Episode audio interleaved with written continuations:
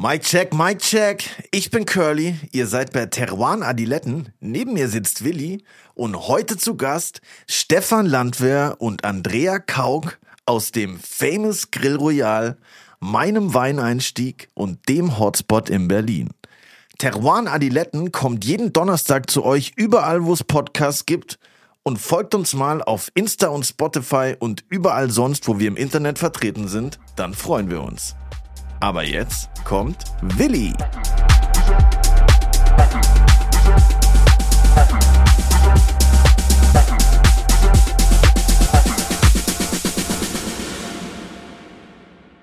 Auch ein herzliches Grüß Gott von meiner Seite. Hallo. Hey Curly, ich bin heute so hungrig, wir müssen heute irgendwo hingehen essen nach der Aufnahme. Ich hätte eine Idee. Ja? Grill Royal. Soll Grill so Royal soll so ein Griller sozusagen. Sein. Der so ein- Geheimtipp. So ein richtiger Geheimtipp in Berlin. Mal wieder grillieren, ja eh immer gut. Immer gut.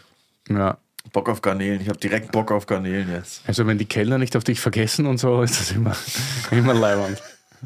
Ja, da erlebt man ja alles so. Aber du hast ja da angefangen zum Wein trinken, gell? Richtig, ja. Ich wurde da von äh, Stief Steffen Gottwald, dem Pleasure-Gründer, eingeführt in äh, das Riesling-Game. Ich habe am Anfang überhaupt gar nicht gecheckt, was da in meinem Glas drin ist, aber irgendwann hatte ich so einen Moment, wo ich dachte, oha, das schmeckt ja wie Sprite. Das ist ja richtig geil. Und seitdem bin ich irgendwie in diesem Weingame drin, ja. Das war auf jeden Fall mein Anfangspunkt. Ja. Aber neben dem Grill gibt es ja noch ganz viele andere Projekte, so, nicht? Die haben ja das Le Petit Royal auch, dann munkelt man, dass es auch irgendwann Grill Royal Hamburg geben wird. Aber was für mich total super ist, weil Ah. neben der Freundschaft gibt es jetzt bald ein neues Hotel, das Chateau Royal nämlich. Sperrt auf, glaube ich, jetzt im September. Anfang Direkt September. daneben. Bitte? Direkt ja, daneben? über die Friedrichstraße drüber, also in der Mittelstraße, oder du musst über die Friedrichstraße drüber. Und da, wo früher das Dottir war. Okay. Und die Victoria Elias Dottir ist auch tatsächlich wieder dort in Charge für die Küche. Und dann gibt es doch auch noch, was du gerade gesagt hast, das Le Petit Royal. Ja, das ist im Westen. Was gibt's da? War ich noch nie. Ja, da ist ein bisschen mehr so französisch, ein bisschen mehr Menüküche, glaube ich, als nur einfach so Fleischbraten. Okay. Dann gehe ich lieber in den Grill. Ja, klar. immer schön banal, Curly. Immer schön banal. Ja, ey, back to basics, immer gut. Aber ja, im Grill erlebt man auf jeden Fall immer die eine oder andere nice Begegnung, muss ich sagen. Da haben man auf jeden Fall schon ein paar wilde Abende. Ich glaube, also ich wäre mal wirklich gespannt, ob man das beziffern kann, wie viele Leute wirklich wegen am Essen hingehen oder um sehen und gesehen zu werden. Das ist schon immer so ein bisschen ein Schaulauf da drin. Und vor allem die Andrea, die da ja im Eingang steht, die Restaurantleiterin, ich muss ehrlich sagen, so geil vielleicht wie der Job ist, da vorne stehen und alle zu begrüßen, also ich möchte ihn nicht haben. Also was glaubst du, wie viele Leute es da gibt, die irgendwie so meinen, ja, ich habe sowieso immer den Anspruch auf einen Platz und so weiter. Und es gibt ja nur begrenzte Plätze. Und ja, und dann ist ja, glaube ich, auch die Konstellation der Besitzer, Eigentümer, Geschäftsführer relativ komplexe. Aber wir versuchen das heute etwas zu erklären, weil wir haben heute zwei Gäste aus dem Grill Royal. Richtig geil. Ja, nämlich über die, die wir gerade gesprochen haben. Andrea Kauk, die Restaurantleiterin, die seit Tag 1 dort an der Tür steht und ja, ich würde sagen, ist wahrscheinlich härter als Berghain, nicht? Das ist die härteste Tür Safe. Berlins tatsächlich. Der dagegen. mit dem Gründer Stefan Landwehr, der auch mein Geschäftspartner ist in der Freundschaft. Ja, perfekt. Und die beiden am Tisch, glaube ich, ja, ich glaube, das wird lustig. Voll. Ich, ich freue mich, dass Sie da sind. Und was ich noch sagen wollte, wenn ihr mal im Grill seid, achtet auch mal, oder auch in der Freundschaft, seht ihr überall auch richtig geile Kunstwerke. Und dazu habe ich heute auch ein paar Fragen, weil das hat mich beim ersten Mal auf jeden Fall geflasht. Du kommst da rein, da steht da einfach so ein Boot. Das ist ganz nice. Achso, die Riva, ja, stimmt. Das ist ganz geil. Na, ganz geil. Also, auf jeden Fall herzlich willkommen, Andrea Kauk und Stefan Landwehr. Zehn Jahre Mittealarm, Angeberei und immer wieder Heimatgefühle. Ein neuer Band feiert das Restaurant Grill Royal als zentrale Institution des Berliner Nachtlebens. Wunderbare Headline von einem Autor, den ich sehr schätze, dem Adriano Sack, der in der Welt zum zehnjährigen Jubiläum einen sehr super Artikel über das Grill Royal geschrieben hat. Heute könnt ihr ja erzählen, wie es so war.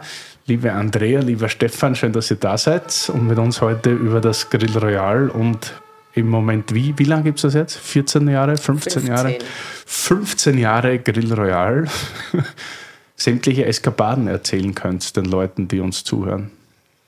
Warum sind wir heute hier? Wein trinken und Eskapaden lauschen.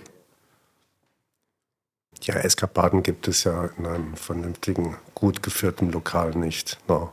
Und wenn, dann spricht man nicht darüber. Dann wird es halt eine relativ kurze Folge wahrscheinlich. man, muss ja, man muss ja die Menschen nicht beim Namen nennen, aber ein paar lustige Geschichten wären schon schön. Ja. Nein, ich glaube, was ganz wichtig wäre und interessant, Stefan, vielleicht fangen wir bei dir mal kurz an. Wenn du erzählst, also es gibt seit 15 Jahren das Grill Royal. Wie ist das Ganze eigentlich entstanden? Entstehungsgeschichte, was gehört alles dazu? Welche Menschen sind involviert? Und ja, was hat man zu erwarten?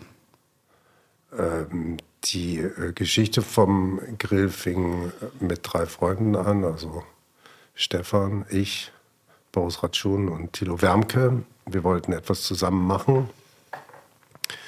Und äh, bedingt durch Boris wurde das natürlich ganz schnell zur Gastronomie. Ähm, dann haben wir ein Lokal gesucht, sehr, sehr lange. Wir haben eigentlich überhaupt nichts Anständiges gefunden. Ursprünglich wollten wir eigentlich nur ein ganz kleines Lokal haben, 20, 30 Sitzplätze. Und dann bin ich äh, an einem Sonntag, in dieser Zeit bin ich angefangen, Fahrrad zu fahren, über die Brücke gefahren, über die Weidendammbrücke in der Friedrichstraße und habe da so runtergeschielt und habe diese wunderbare Fassade gesehen von unserem Grill Royal mit den schiebbaren Glastüren direkt an der Spree. Und ähm, wir haben eigentlich immer daran gedacht äh, und äh, ganz viel darüber gesprochen, dass das aussieht wie so ein Dampfer von hinten, wo man an der Reling steht mit einem Glas Champagner über den Ocean äh, äh, äh cruist und äh, ein Gläschen trinkt und sich dann zurückzieht ins Lokalinnere, um äh, zu essen.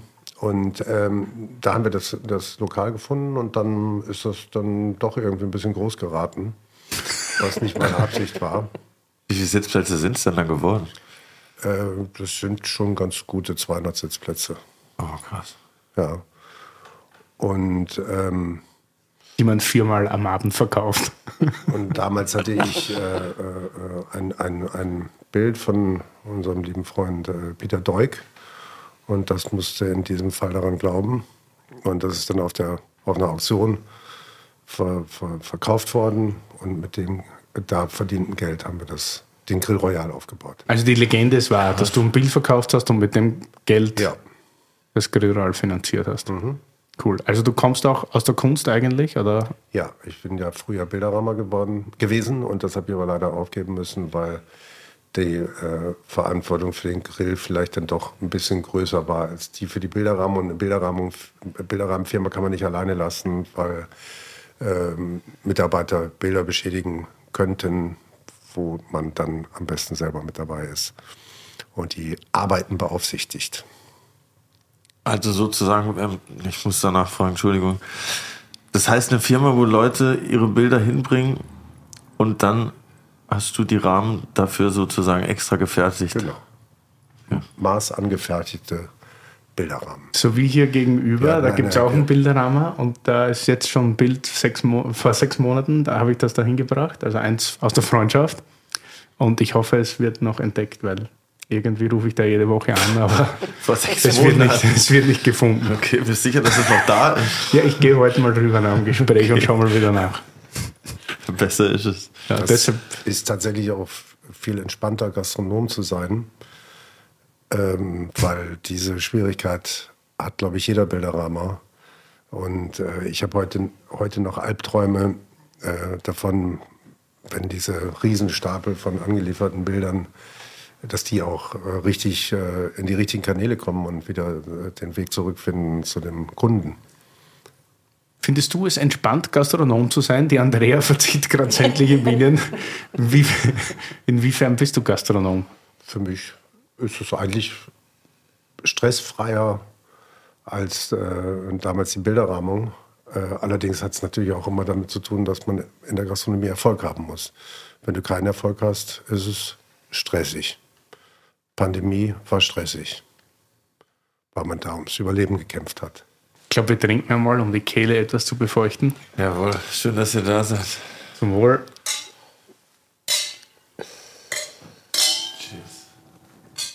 Cheers. Andreas, siehst du das auch so? Also ich als Gastronom kann sagen, bei mir ist auch immer stressig, wenn sehr viel los ist. Bei mir auch, tatsächlich. Du bist ja irgendwie bekannt als die härteste Tür Berlins. Noch härter als das Bergheim, glaube ich. Wer sagt das? Also du bist ja vom ersten Tag an, glaube ich, im Grill, oder? Nicht ganz. Im zweiten Monat. Okay. Aber fast. angefangen. Wo kamst du eigentlich her? Wo kam ich her? Ich kenne Stefan aus dem Maxwell als Gast. Und danach war ich im Chibomato und noch in anderen kleineren Stationen. Und dann hat Stefan mich angerufen und hat gesagt, ich habe ein Restaurant aufgemacht, hast du nicht Lust? Und ich hatte Lust.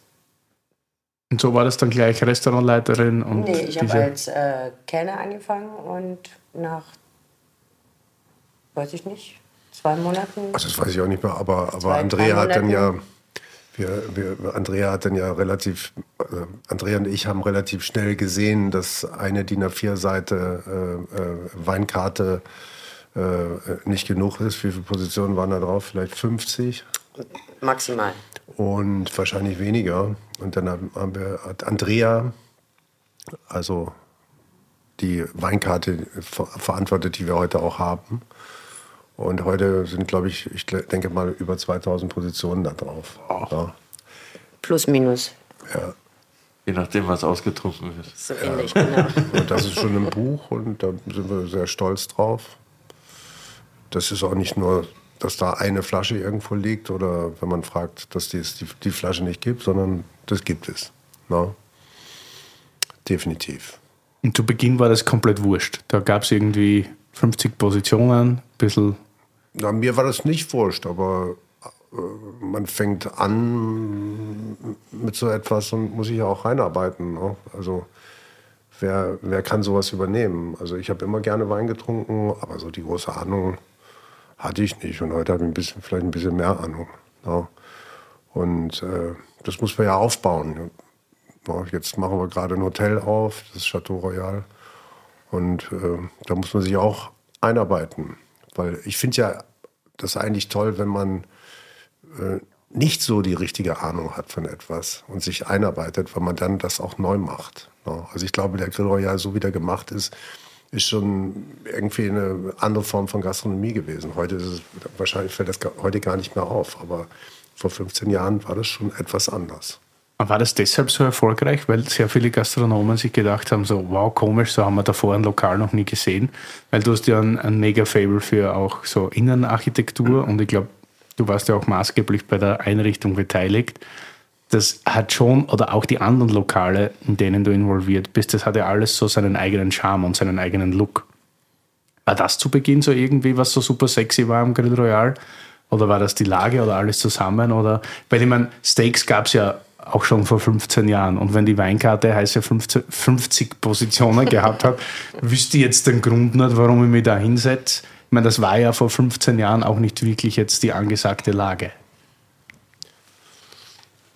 Ja, also ähm, das hat sicherlich mit dem, ähm, mit dem Ort einmal zu tun, weil er ungewöhnlich ist. Wenn man da die Treppe runtergeht, dann verlässt man eigentlich den Alltag, vergisst hoffentlich die Sorgen und ist in einem, einem Mikrokosmos, den man zwei, drei, vier Stunden für sich beanspruchen darf und genießen darf. Dann ist es, äh, sind die Lokale, die ich mit Boris gemacht habe, ähm, ja auch immer ähm, so, wie wir eigentlich gerne leben. Also meine Wohnung sieht jetzt gar nicht mal so anders aus. Ne? Oder meine erste Wohnung hat auch nicht so anders ausgesehen, wie der Grill äh, äh, vor 15 Jahren aussieht und heute ja auch noch aussieht. Und ähm, mit, bei, beim Hotel haben wir jetzt zum ersten Mal ein, äh, eine Architektin genommen, Irina Krohmeier, ähm, die das mit, mit ihrem Stil gemacht hat. Und, äh, aber man sieht halt eine Handschrift von, von Leuten, die das einrichten. Und in dem Fall waren das äh, Boris und ich. mit den drei Lokalen, die wir zusammen gemacht haben. Und ich glaube, dass, den, dass, dass das gefällt. Also zum Beispiel, wir haben die äh, Sessel eingeführt. Es gab früher keine Sessel, nirgendwo. Ist wahnsinnig gemütlich. Ne? Und die Bänke, dann die ganzen Nippes, ein bisschen Kunst, ja, äh, äh Holz, warme Farben. Der, die Spree spiegelt sich im, im, in, der, ähm, in, der Decken, in der Decke des Vorbaus. Also ich denke mal, den Leuten hat das gefallen. Ne? Und das ist ein, unbedingt ein Grund, mit, dass es erfolgreich war. Außerdem fanden sie es natürlich auch spannend, dass so zwei, zwei, zwei Leute da etwas machen, von dem man vorher nie so wirklich gedacht hat, dass sie das drauf haben. Ne? Und, ähm, und ich finde, Willi, was du gesagt hast, klar hat es früher schon Steaks gegeben, aber äh, dieses Konzept, dieses Gastro-Konzept kommt ja von Boris. Und das ist ja eigentlich irgendwie so, ein, so wie so ein, wie in so einem ganz teuren Hotel in New York meinetwegen ein äh, äh, äh, äh Grill Room funktioniert hat. Das gab es bei uns ja gar nicht unbedingt. Aber in Amerika gibt es das. Und zwar reichlich. Ne? Also reichlich will ich nicht sagen, aber schon reichlich. Ne? Und, Auch mit dem offenen. ähm, also ich habe jetzt gar, gar, nicht so unbedingt ein Beispiel dafür. Im Steigen da in Düsseldorf gab es früher, früher glaube ich, auch einen Grill Room. Ja? Und, äh, ähm, und dann äh, äh, ist es auch neu gewesen, dass man aus der Karte einfach sich was rauspicken konnte. Man kann ja, also selbst als Vegetarier kannst du im Grill gut essen, weil man, es ist ja dieses, dieses, dieses Baukastensystem. Ich kann äh, Kohlenhydrate frei essen, weil ich, äh, ich, ich kriege keinen Teller aus, sondern ich sage, ich, ich hätte gerne Bohnen oder ich hätte gerne Salat und ich hätte gerne Fisch, ich hätte gerne Fleisch, bla, bla, bla. Die Soßen kannst du auswählen. Tralala, du, du, das ist so, wie wenn man in einen Kühlschrank reinfasst und sich das rausholt, was am heute Abend gut schmeckt. Andrea wird gerade nervös, weil die nächste Achtergruppe reserviert und sagt, wir hätten heute gern das Baukastensystem. weil eigentlich gibt es da ja nur noch Menü oder so irgendwie, nicht? Aber bei einer gewissen Gruppe. Aber gut, wird schon keiner anrufen und sagen, er hätte jetzt das und das gern. Wie siehst du das so? War das für dich damals auch alles so neu und so speziell? Ja, ja, es war schon eine, eine andere Art von, von Gastronomie. Irgendwie. Und warst du dann die, die dort also den Wein dann auch geholt hat und das Ganze Am mit Anfang schon, ja. Weil du schon Ahnung von Wein hattest. Hast du so, immer schon mit so Wein gearbeitet? Ich habe jetzt nie eine Sommelier-Ausbildung gemacht, aber ich habe immer gern getrunken. getrunken. Ja, das ist gut. Also ist ja auch super, wenn so eine Karte zustande kommt, weil ich finde, du stehst immer so ein bisschen, wenn man sich jetzt diese ganzen Berliner oder deutschen Sommeliers anschaut, da gibt es ja immer so die klassischen, die man immer so erwähnt. Aber die Grill Royal Karte hat ja, glaube ich, beim letzten DWI irgendwie, also die war ja die beste Karte Deutschlands und nicht einmal, sondern schon ein paar Mal, glaube ich. Ne? Und wenn man dorthin geht, essen. Also es ist jetzt von meiner Warte aus nicht die innovativste Karte, aber wenn man sich die große Klassik anschaut, spielt die Karte ja alle Stücke. Also das ist ja, ja wirklich grandios. Und man findet auch immer irgendwie was super kalkuliertes, was man immer toll trinken kann. Also wenn jetzt alle sagen, das ist so teuer, nein, ist es nicht tatsächlich, weil man findet immer irgendwie die eine oder andere Position und man kann ja auch Freistil durch Burgund und Bordeaux schwimmen, das ist immer hervorragend. Und deshalb, aber, aber du gibst die eigentlich nie so mit dem Rum. Also dir ist es eigentlich relativ egal, habe ich immer das Gefühl. Das finde ich ja immer super sympathisch, weil du machst halt einfach die Karte und fertig. Ja, inzwischen ähm, habe ich zwar noch ein bisschen mitzureden, aber ich habe es eigentlich abgegeben, gebe ich ehrlich zu. An die anderen Sommeliers? An die Sommeliers, der Nikolaus war auch von Anfang an sehr stark mit beteiligt, die Karte überhaupt aufzubauen ist auch schon seit 14 Jahren mit dabei, glaube ich. Hat bei uns seine Sommelier-Ausbildung, also während er bei uns gearbeitet hat, die Sommelier-Ausbildung gemacht und hat jetzt eigentlich die Mütze auf. Okay. Was die Kartengestaltung angeht. Nichtsdestotrotz haben alle damit das zu. Das macht also mich sehr traurig, was ich da gerade höre. Informationen sind noch nicht durchgedrungen zum Herrn Landwehr. Breaking News. Nichtsdestotrotz haben alle Sommeliers ihren Anteil mit dran. Ja, ich habe mich einmal beworben im Grill Royal, ich wurde aber nicht genommen tatsächlich. Aber nicht bei mir. Doch? Das ist schon saulang her. Unter einem anderen Namen aber wahrscheinlich. Da war ich noch in, in Schleswig-Holstein in der Fischerklause. Und dann äh, kam ich da nach Berlin und habe mich in drei, vier Restaurants beworben und das Grill war auch dabei, aber irgendwie hat das nicht geklappt. Ich war gerade voll, das Boot ist voll. Ihr hattet nur ein Chefterrain gesucht anscheinend. Und dann dachte ich, so Ehrlich? Chefterrain will ich auch nicht sein. Ja. Ein was? Ein Chef? Chefterrain, das ist so eine Bezeichnung im Service. Für Ah, Chef. ah, Service-Mitarbeiter. jetzt verstehe ich. Du hast nur so komisch ausgesprochen. genau, ja. Aber wenn man jetzt so eine Weinkarte von 50 auf 2000 Positionen aufbaut, geht man da irgendwie systematisch vor oder nimmt man da, was man kriegen kann, um, also natürlich ab einem gewissen Level oder sagt man dann, okay, ich gehe jetzt erst ins Burgund, dann gehe ich. Ich weiß gar nicht, ob wir uns damals so viel Gedanken darüber gemacht haben. Wir haben das so peu à peu einfach aufgebaut. Ich, Und, und, und war das dann auch so, dass man manchmal. natürlich haben wir am, also was ich wirklich sagen muss, am Anfang hatten wir ganz wenig Burgund. Also ganz, ganz wenig, so weiß ich nicht, drei, vier Positionen vielleicht. Und äh, Burgund haben wir eigentlich angefangen mit dem Aufbau, würde ich sagen. Wir haben dann mal ein, zwei Reisen ins Burgund gemacht und die Region erstmal verstanden und die Weine verstanden. Ich kann mich an 10 bis 20 Reisen erinnern. ja, aber nach ein, zwei haben wir angefangen. Das ist ein Thema, das, da, darauf kommen wir später noch zu sprechen. Da uns, Weinreisen. da hat uns unser Freund äh, Sébastien Visanton sehr geholfen bei dem Aufbau der Burgunder Karte. Und erstmal das Heranführen an Burgunder auch. Ne? Aber das ist ja eh smart, weil ich sage immer so, natürlich muss man irgendwie theoretisch alles wissen und können, so wie beim Autofahren irgendwie. Aber wenn man dann einmal in der Region ist und die Weine dazu Ja. verkostet, dann weiß man schon, warum das schmeckt, wie es schmeckt. Nicht? Allerdings haben wir jetzt einen Champagner im Glas, der glaube ich auch vom Sebastian Visantin ist. Was trinkst du denn? Ja, was trinkt man denn? Werden denn Champagner mitgebracht? Das ist äh, La Closerie. Ja. Jérôme Prévost heißt der Winzer. Gibt es, glaube ich, seit ziemlich genau wie das Grill Royal, würde ich sagen. Vielleicht 16, 17 Jahre. Äh, einer der Vorreiter von bio- oder biodynamischen Champagner, würde ich sagen. Beziehungsweise immer schon schwefelfrei. Hat, glaube ich, drei oder vier Hektar, vielleicht weniger. Pinot Meunier allerdings, 100%. meistens nur, genau. Und jetzt in dem Fall ist das, wie es so schön genannt wird, das Red Label mit dem roten Und-Zeichen vorn drauf. Das wurde jetzt, das hat er danach erst eingeführt. Zuerst gab es nur La Closerie, das ist ein Stück mit Pinot Meunier. Und das ist so mehr oder weniger ein bisschen Traubenzukauf auch, damit es ein bisschen mehr für die Gastronomie gibt. Eigentlich ein hervorragender Champagner. Mega rar kriegt man nie. Ihr kriegt wahrscheinlich eine Riesenallokation, oder? Da redet man nicht drüber. Ich muss, ja, ja, ja, ich muss immer um jede Flasche betteln und kämpfen. Aber der mäuselt halt ein bisschen, oder? Hat so eine leichte, ich finde in der Nase super, am Gaumen hätte ich so eine leichte Bremse hinten rein. Wie findest du? Gut? Also ich find's gut.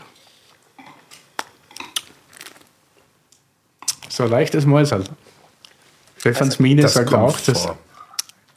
Ja, ja, das passiert, vielleicht ist halt kein guter trinkt Tag. man einen Wein, ähm, der, man kann ja nicht, wir reden ja nicht über einen Korken, sondern äh, das ist eindeutig und unverkennbar. Aber manchmal trinkt man einen Wein, der dann, ich nenne das mal, nicht so gut drauf ist in der Flasche. Also und wenn du dann die nächste Flasche genau dagegen halten würdest, wenn du den gleichen Wein nochmal da hast, äh, dann äh, merkst du es deutlich. Ne? Gestern habe ich es zweimal erlebt. Hintereinander. keinen Korken, sondern äh, verschiedene Weine.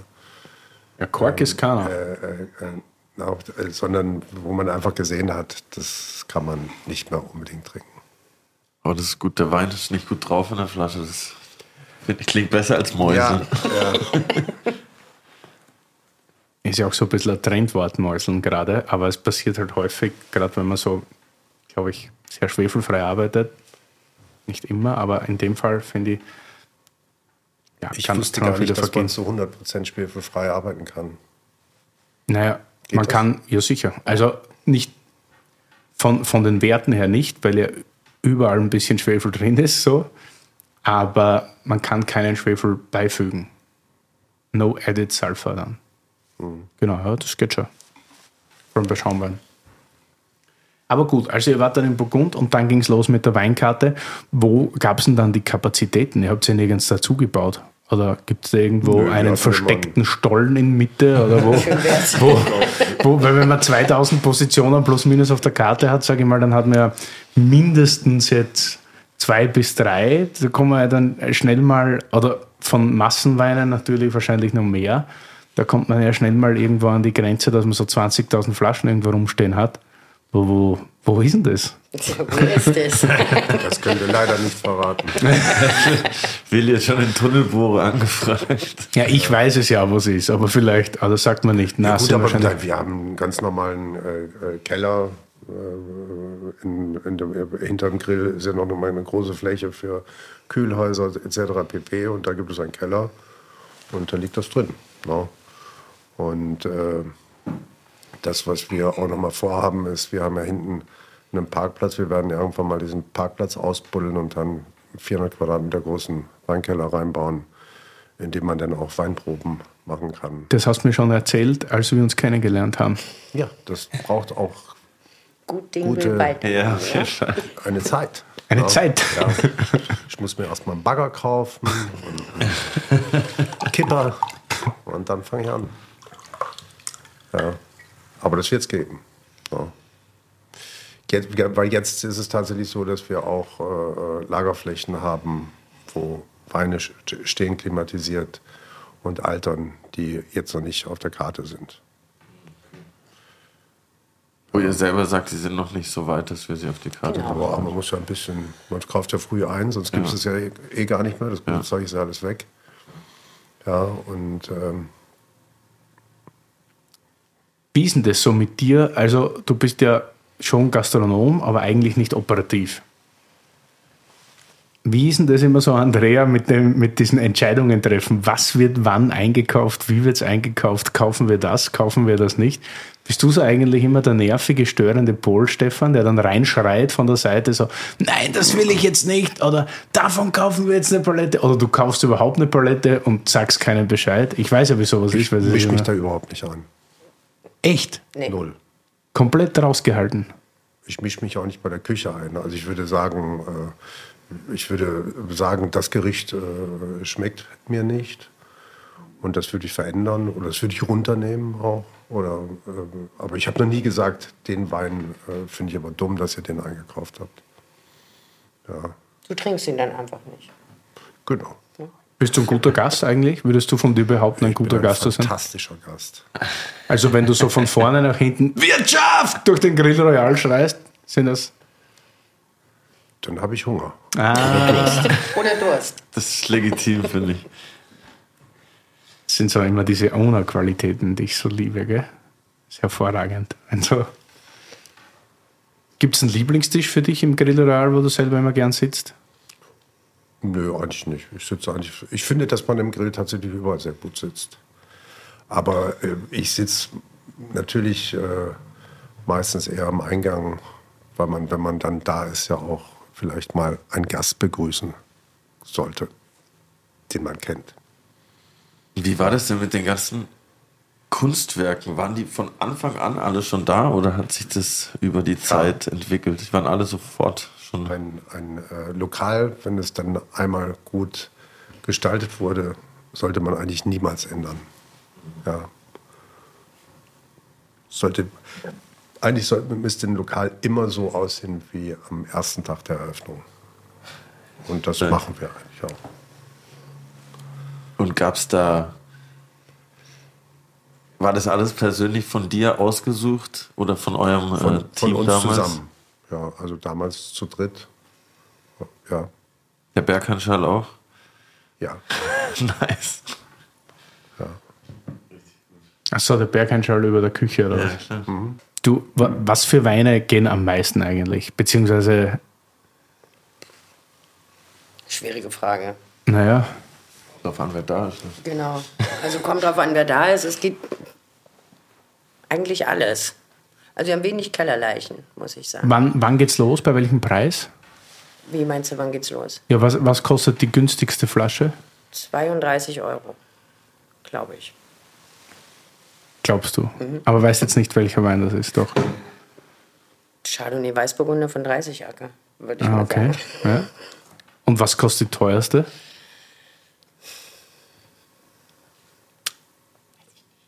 Weißt du nicht? Schweigen. Ja, großes Schwein. Bisschen mehr halt. Ja, wird wahrscheinlich Romane Conti oder sowas Ja. sein, oder? Da gibt es ja immer Ja, tolle oder, Allokationen. Dovisa, Wirklich? oder? Sind die so steil kalkuliert? Möglich wahrscheinlich, gell? Trinkt man, trinkt man alle Weine, die man einkauft, bevor man sie auf die Karte stellt? Leider nein. Aber schon die Sehr Großteil, schöne, schöne oder? Frage, aber das geht leider nicht. Aber, aber ein Großteil schon, oder? Also nicht ein Großteil, Also dass wenn man. die Andrea am frühen Nachmittag einen Romani Conti verkosten würde, wäre ich wahrscheinlich sauer. ja, okay, das, Das wäre dann ein. Punkt, wo ich mich einmischen würde ins Geschäft. Ja, weil du am liebsten mittrinken würdest, Genau. wahrscheinlich, oder? Dann wäre es wieder okay. ja. Aber da fällt mir gerade eine Geschichte ein. Äh, Romani Conti haben wir tatsächlich auf der Karte und jeder weiß ungefähr, was das auf einer Karte kostet.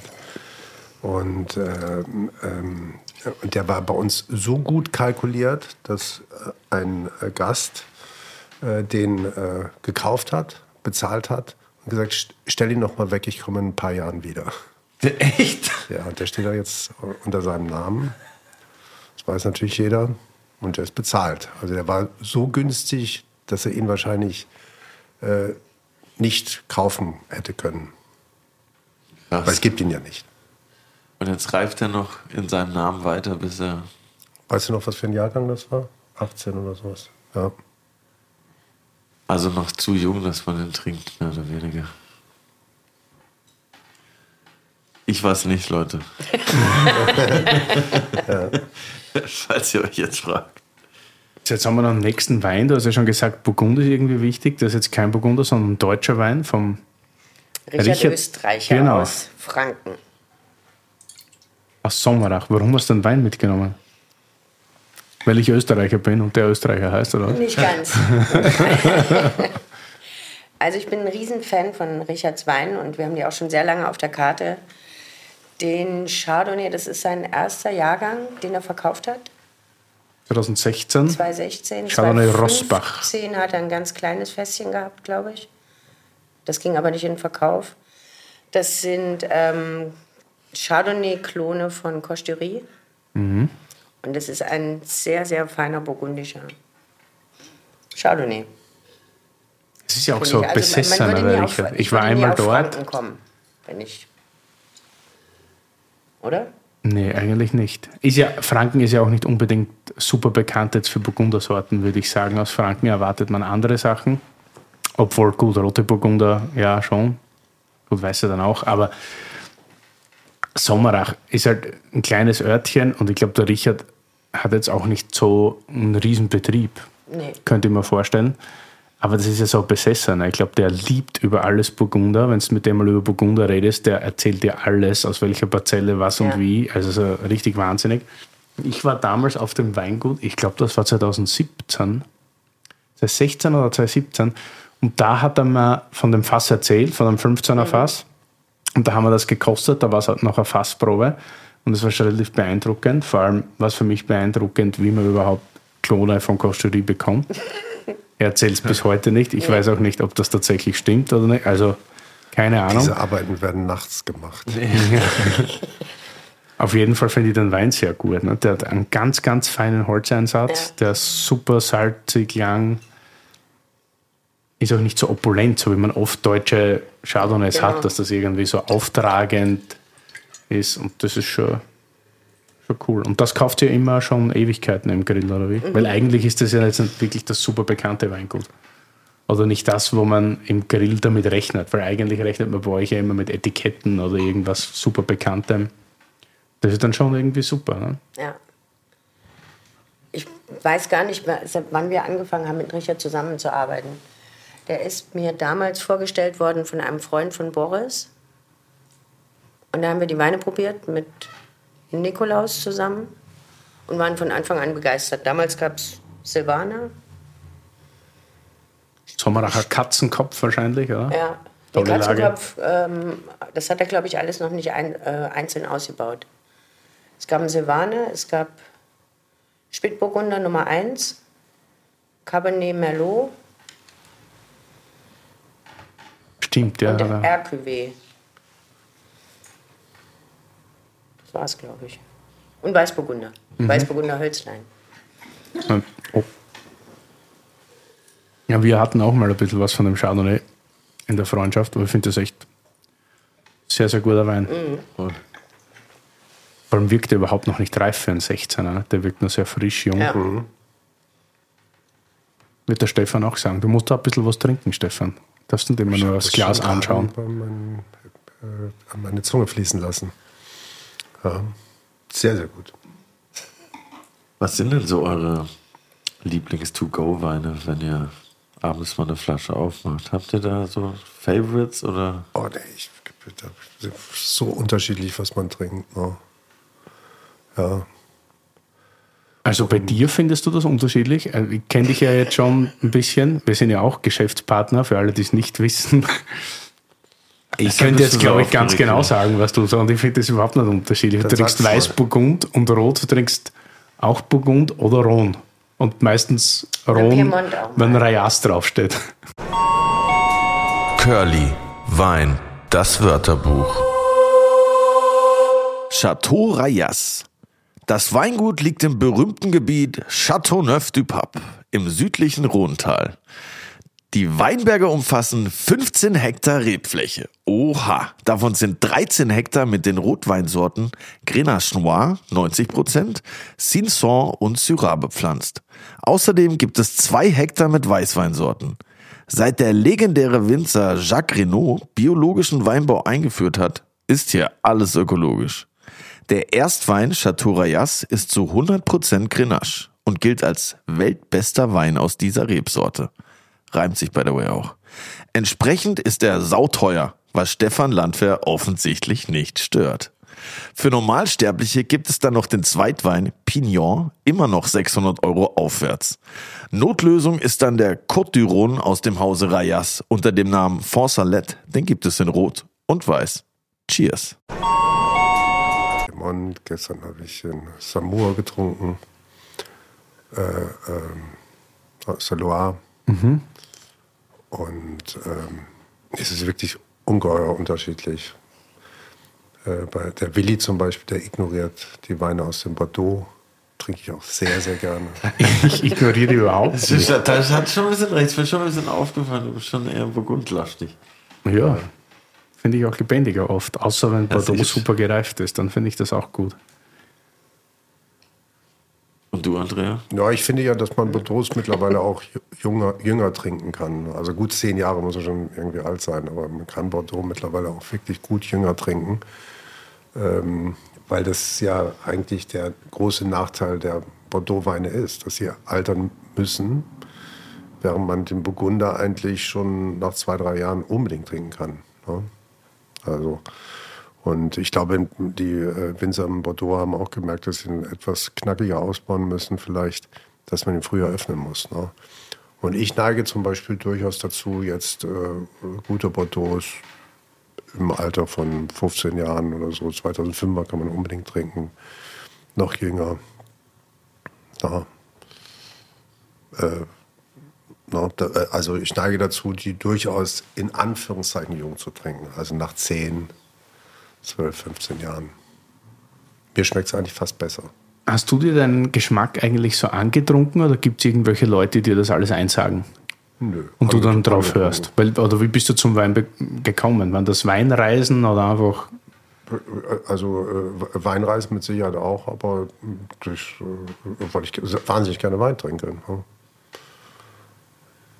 Für mich als Anfänger war die Frage, wie lange kann man denn ein Bordeaux trinken? Also wie lange könnte man den denn reifen lassen? Den Ohne ältesten, den ich mal getrunken habe, das war 1873. das ist okay, das ist lang. Und du glaubst, dass der echt war? Ja. Also keine Fälschung. Das war ein Mutter und Rothschild. Nee, das war, also ich kenne den Menschen, der, das, äh, äh, der mir das eingeschenkt hat und ähm, das ist ein seriöser Sammler.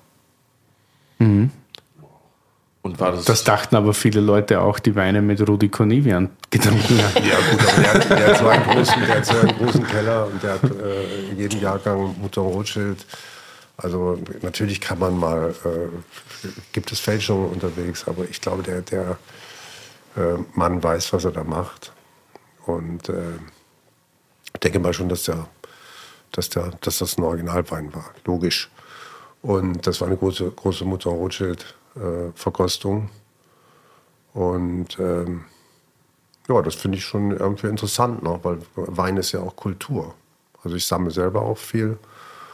Und äh, äh, Wein ist Kultur und äh, man muss sich da so durch die Jahrhunderte schlucken,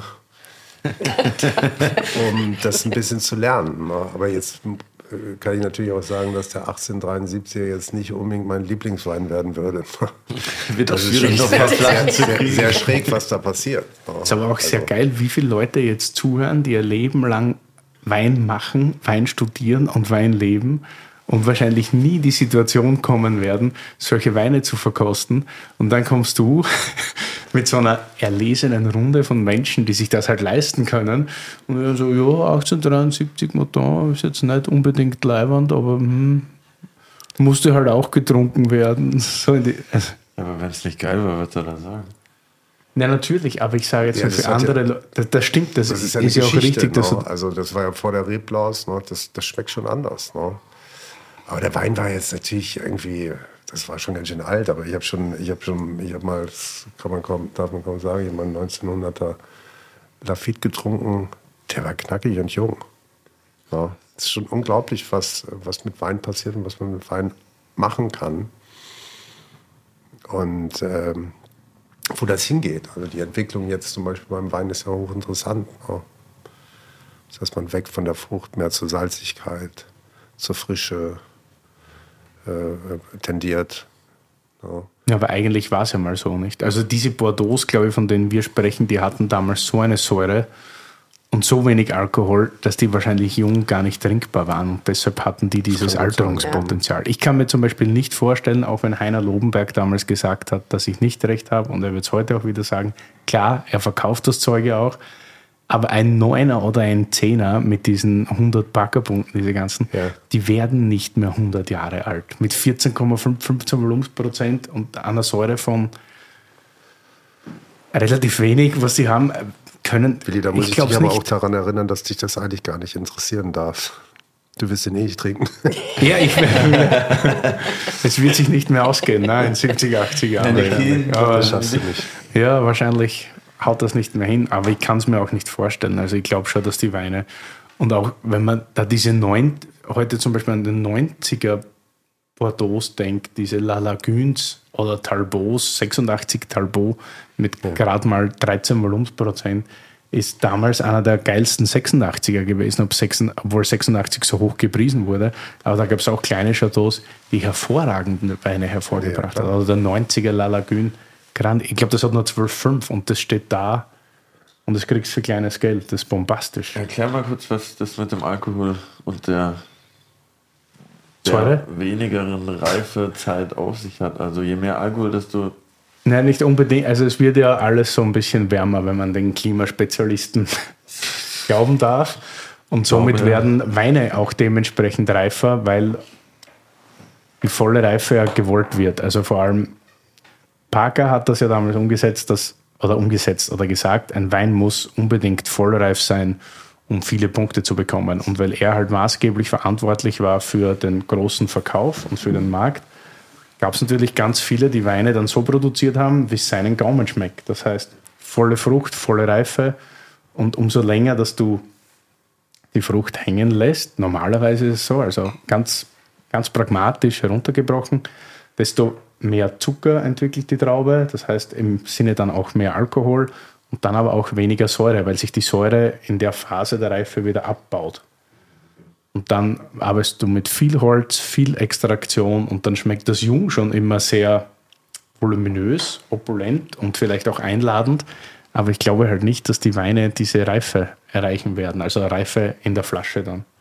Kann ich mir nicht vorstellen. Die Frage ist es, ob das so wichtig ist. Richtig. Die Frage ist auch, ob, ob, ob man Wein überhaupt weglegen muss. Nicht? Also für uns Gastronomen, wir können uns oder wollen es uns ja oft gar nicht leisten. Die Händler auch nicht. Ja, und was ich eben gerade auch gesagt habe, äh, äh, ich mag ja auch die Frische von Weinen sehr gern. Das hat man bei, bei äh, alten Weinen kann man nicht unbedingt mehr von Frische sprechen. Nicht? Selten. Aber, aber also ich finde zum Beispiel dann so alte Weine, die so einen Knack haben, oft frischer als junge, die so opulent ausgebaut sind. Also gerade wenn wir von Bordeaux sprechen, da finde ich zum Beispiel Sachen aus 95, 96 heute frischer wie 10er. Weil die Weil man bei haben. 95 ja sogar sagen muss, dass es noch jung ist. Leider.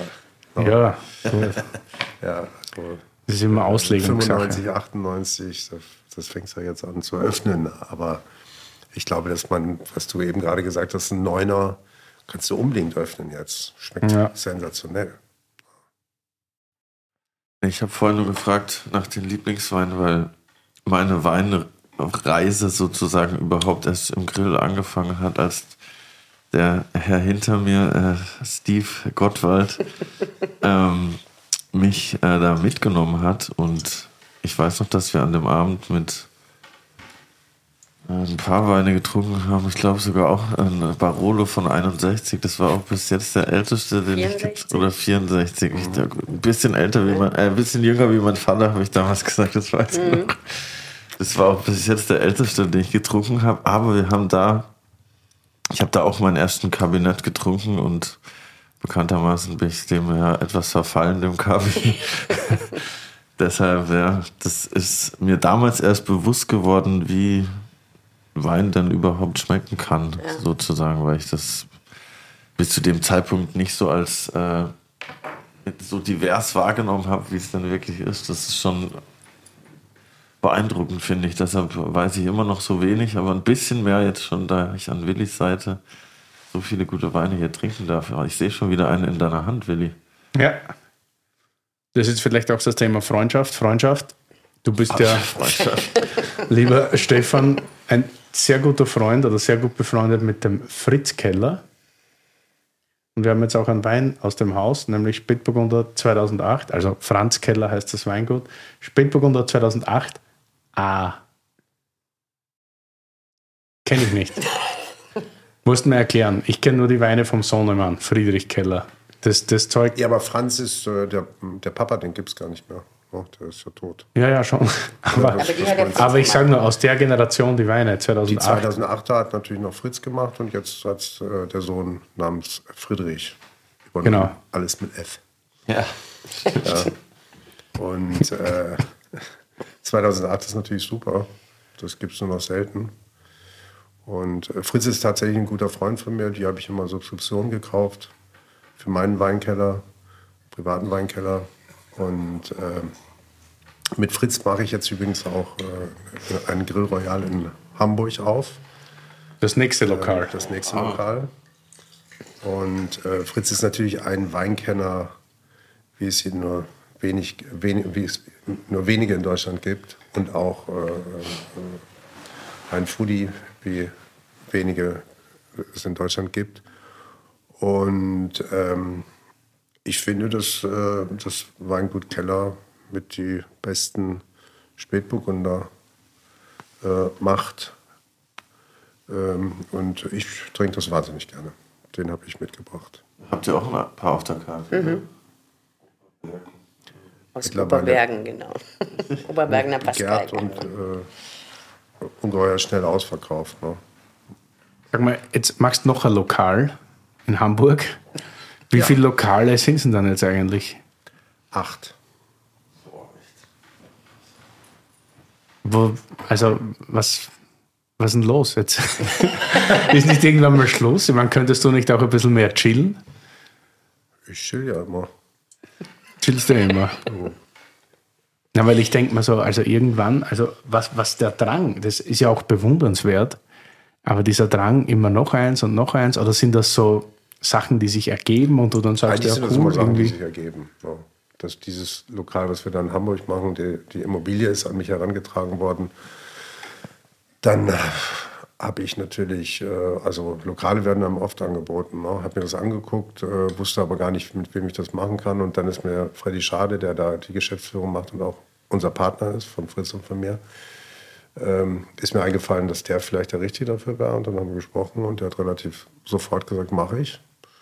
Und dann hatten wir plötzlich den Geschäftsführer, den Mann, der sich dafür einsetzt.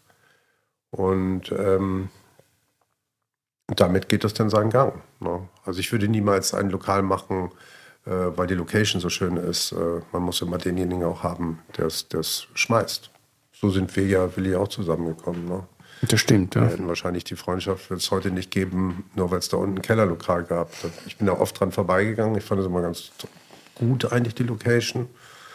Weil das so eine, so eine irgendwie auch nicht so wirklich was mit Stadt zu tun hat, weil da wohnt niemand. Ne? Da ist am, am, am, Abend nichts los und deswegen können wir da bis nachts um fünf äh, äh draußen sitzen und jodeln und äh, Das kannst du jetzt nicht offiziell rein. sagen. Wenn hier das Ordnungsamt zuhört, sind wir dran. Oder? Nein, nein, dann machen wir nochmal zu.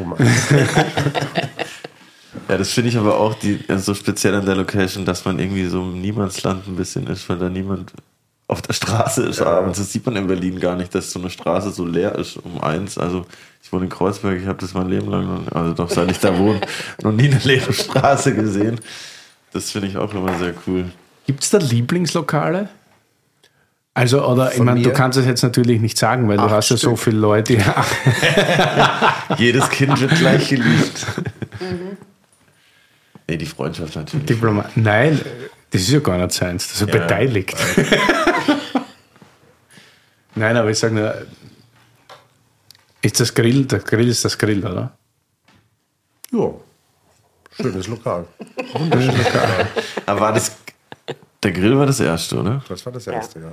Und man lernt ja da bestimmt auch aus so einer Eröffnung oder aus so einem aus so einem Projekt, die neuen Eröffnungen fühlen sich dann bestimmt anders an wie die erste oder bestimmt ein bisschen einfacher. Ja, unaufgeregter, ne? Ja. ja.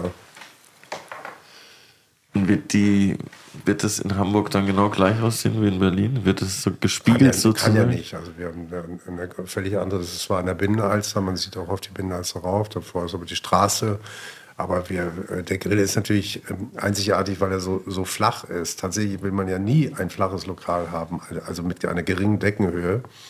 Aber im Grill fällt es gar nicht so auf, weil man sich nach draußen hin orientiert mit dem Blick. Die Bänke stehen auch eigentlich alle so, dass man eigentlich immer durch, die, durch das Fenster in Richtung Fluss guckt. Und, ähm, aber in Hamburg haben wir zum Beispiel eine ganz andere Deckenhöhe. Das ist sehr schwierig, ne, das in den Griff zu kriegen. Äh, da haben wir eine Deckenhöhe von, äh, ich weiß gar nicht, ich schätze sieben, acht Meter in dem, in dem vorderen Bereich und dann geht es in drei Ebenen nach oben. Ähm, und äh, da muss man natürlich was mitmachen. Ne? Äh, auch was das Licht betrifft. Ne? Im Grill wird je, jeden Abend das Licht auf die Tischdecke ausgerichtet, weil wir genau wissen, wer kommt. Man reserviert ja. Und äh, im, in Hamburg äh, natürlich, es gibt äh, Lampen, die kannst du mit einer Fernbedienung ansteuern und kannst du so einstellen, dass sie genau auf dem Punkt auf den Tisch landen. Äh, aber die sind unbezahlbar. Ne? Und äh, Licht ist ein ganz wesentlicher Punkt bei einem Lokal. Ganz, ganz, ganz wichtig. Ne? Wenn das Licht unangenehm ist, äh, die meisten Menschen können das gar nicht formulieren, fühlt man sich unwohl und will einfach nur noch schnell essen und raus. Ja. Das liegt ganz häufig am Licht. Gemütlichkeit hat mit Licht zu tun. Ne? Wenn man mit, deinem, mit Freunden am Tisch sitzt und du hast eine kleine Kerze da drauf, man fing im Sommer draußen oder so und trinkst ein gutes äh, Weinchen und isst was. Äh, äh, das, das macht eine wohlige Atmosphäre. Ne? Kerzenlicht ist zum Beispiel toll, aber man kann es niemals in einem Lokal benutzen. Ja. Aber wir wissen ja, wie wir uns zu Hause wohlfühlen. Ja, aber vielen Menschen ist es gar nicht unbedingt gegeben, das zu formulieren, weil sie es gar nicht merken. Sie merken einfach nur, dass sie sich unwohl fühlen. Ja. Bewusst. Genau. Wie wichtig ist denn der Promi-Faktor im Grill? Keine Ahnung, weiß ich nicht. Ich glaube, den Gästen ist das teilweise wichtig. Ne? Aber mir ist es total egal. Echt?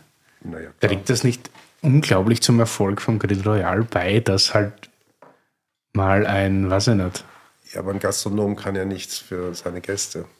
Na, also klar, von mir aus hole ich jetzt, äh, will ich, wünsche ich mir jeden Abend 50 Hollywood-Schauspieler. Aber Ja, weiß ich nicht, viele Lokale besser? in Berlin tun ich schon was dafür, dass die kommen. Die kennen natürlich die diversen Concierges in Hotels und sagen, hey, schau, hier hast du mal einen Hunderter, aber schick den halt zu uns. Das machen wir, sowas machen wir nicht. Das gibt es null bei uns. Gibt's was nicht? Ja, das ist normal. Ja, du musst Concierge werden. Also bei euch kommen die einfach, weil die gern kommen. Weil ich, meine, das denke, ist ja. ja schon, ich meine, jeder, schau, das ist ja Berlin, jeder sagt immer, ja, uns ist das wurscht, wenn die Promis da sind und so weiter. Aber wenn man dann mal drin sitzt bei euch und man sieht die Promis, dann sieht man schon, dass von jetzt 170 Leuten, die da drin sind, 169 Köpfe auf den einen Schauspieler irgendwie gerichtet sind oder sonst irgendwas. Aber wenn man Ah ja, dann rausgeht und dann sagt, ja, Brad Pitt war heute hier, jeder so, ach wirklich? Ja, das ist mir scheißegal, ob Brad Pitt da war. Und dann, aber wenn du einmal in die Runde schaust, jeder so, oh mein Gott, oh mein Gott, Brad Pitt, Brad Pitt. Das ist ja schon, ist ja schon, damit wird man ja auch bekannt und irgendwie super. Und man merkt schon, dass dann irgendwie so Promi-Alarm ist immer, wenn man, also merke ich auch, ich gehe auch gerne in den Griller, wie ich ihn nenne. Und natürlich ist es dann lustig, wenn man dann so Leute da sieht. Also, Nein, verneinst du jetzt mal ganz. Mir ist es Stuppe. ja. Aber wir haben ja nichts. Mein Gott, wir, haben, wir lieben alle Gäste. Ne? Wir haben auch eine soziale Türpolitik. Also es geht ja nach der Reihe und nicht. Äh, Ist das so ein, äh, da fragen wir mal die, die an der Tür steht und Naja, nicht gut, du, der dann die äh, Hand ein- ausstreckt, wenn die richtigen ein- Leute ein dann drin sind. du Nicht, nicht, nicht unbedingt abwimmeln. Ne? Aber äh, äh, ne? und eine, ein Stammgast willst du nicht abwimmeln. Ne? Das, der kommt ja zweimal die Woche. Klar Wie viele Stammgäste habt ihr? Kann ich nicht sagen. Kann ich auch nicht sagen. Viele. Wir haben wirklich viele Gäste, die sehr regelmäßig kommen. Schon im Tausender Teilweise Bereich. mehrmals die Woche. Und wie besänftigt man dann die zum Beispiel? Also wir haben ja auch viel Stammgäste und ich weiß immer, wie das ist. Man liebt Stammgäste, aber natürlich gibt es auch Stammgäste. Wenn die fünf Jahre regelmäßig kommen, glauben die, das Lokal ge- gehört denen. Wir sind erst im vierten Jahr, deshalb gibt es das immer. aber bei euch 15 Jahre, da gibt es sicher Leute, die kommen seit acht, neun Jahren regelmäßig und die rufen dann an am Samstag um 15 Uhr und hätten dann gerne um 20 Uhr zu Primetime am Samstag einen Tisch. Und die sagen, ja, wir sind sechs. Irgendwas geht immer. Fra Fragen die dann überhaupt, ob sie einen Tisch kriegen oder sagen die, ja, Ja, wir kommen heute ja. zu sechs, Punkt aus, ciao. Die meisten fragen. Tatsächlich. Natürlich muss man fragen. Natürlich, nicht geht, geht's meisten nicht. fragen, Ne? ja. Wenn, man, wenn man total. Äh, jetzt ist die, äh, jetzt haben wir eine große Berliner Messe. Äh, dann ist es halt mal auch so voll, dass vielleicht auch ein Stammgast äh, gehen muss. Ne? Er kommt später wieder. Zum Beispiel. Ach schon, das? also man hat jetzt nicht die Garantie, es ist nicht wie der Club Grill Royal, dass man als Stammgast immer einen Tisch kriegt. Oder? Es ist tatsächlich manchmal, wenn es voll ist, ist es voll. Ich meine, vor 20 Jahren Man hat man, man ja nie einen, einen, einen, einen Platz in der Gastronomie reserviert, sondern es ist einfach, man ist einfach hingegangen. Ne? Heute ist es aber üblich, dass man reserviert. Ne? Aber bei euch war das schon von Anfang an so? Oder habt ihr das Ja. einfach. Ja. Das ist ja auch entspannter, um zu planen, oder? Also für alle einfach. Die Also Küche muss man so. tatsächlich auch in so einem großen Laden. Ja. Und Dann nicht die Türen aufmachen und ja. anfangen einfach. Hast du eigentlich lang gebraucht, diese, also du bist ja wirklich eine Autoritätsperson durch und durch. So, Entschuldigung, wenn man, wenn man ins Grill geht und du stehst einmal da, man sich so, okay, komm, jetzt fahr mal. Das ist wie wenn man so im Berg ein, ins Berg geht, so ein bisschen. Und dann so, okay, muss jetzt ganz cool sein, ganz locker, am besten richtig angezogen und so. Was sage ich jetzt, damit ich ja einen Tisch kriege? Hast du da ein bisschen gebraucht oder warst du von Beginn an schon von deinen Jobs davor irgendwie so abgebrüht?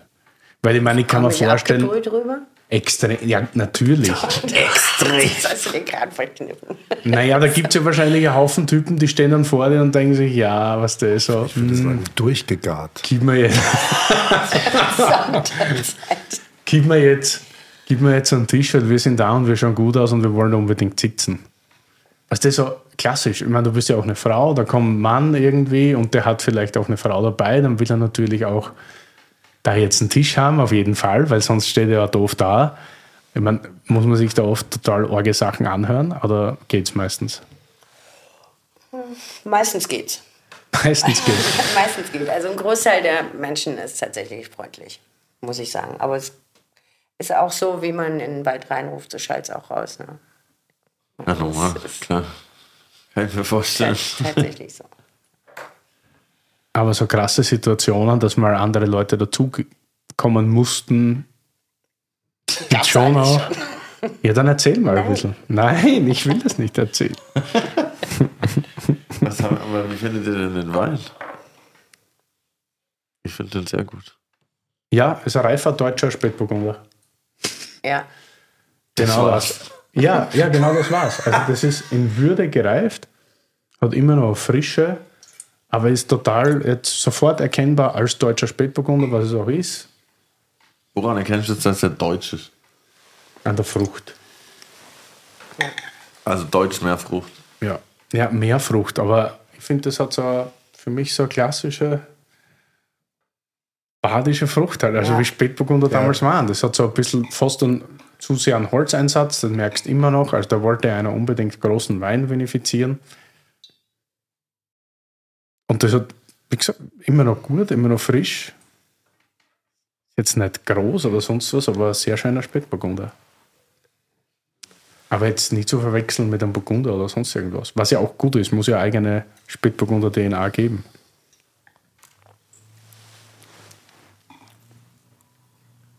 Siehst du das auch so, Andrea? Also ich finde auf jeden Fall, dass er erkennbar ist als deutscher Spätburgunder. Ja. Das sehe ich auch so. Aber ich trinke zum Beispiel wahnsinnig gerne deutsche Spätburgunder. Ja, ich auch. Sonst Ich würde ich auch. wahrscheinlich Also- auch nicht in Deutschland leben, nicht, wenn mir die Weine nicht schmecken würden. Ach so ist das bei dir. Ja, sicher. Könntest du dir vorstellen, du würdest in Thailand oder irgendwo wohnen? Ja. Ja? Du kannst auch Weine bestellen. Ja, aber wenn es dort kein Anbaugebiet und nichts gibt, keine, keine Weinkultur. Okay, das geht mir zu weit. Das, Aber ich kann es ein bisschen verstehen. Ne? Ich meine, man, man verlässt ja ungern seinen Kulturbereich. ja, das stimmt.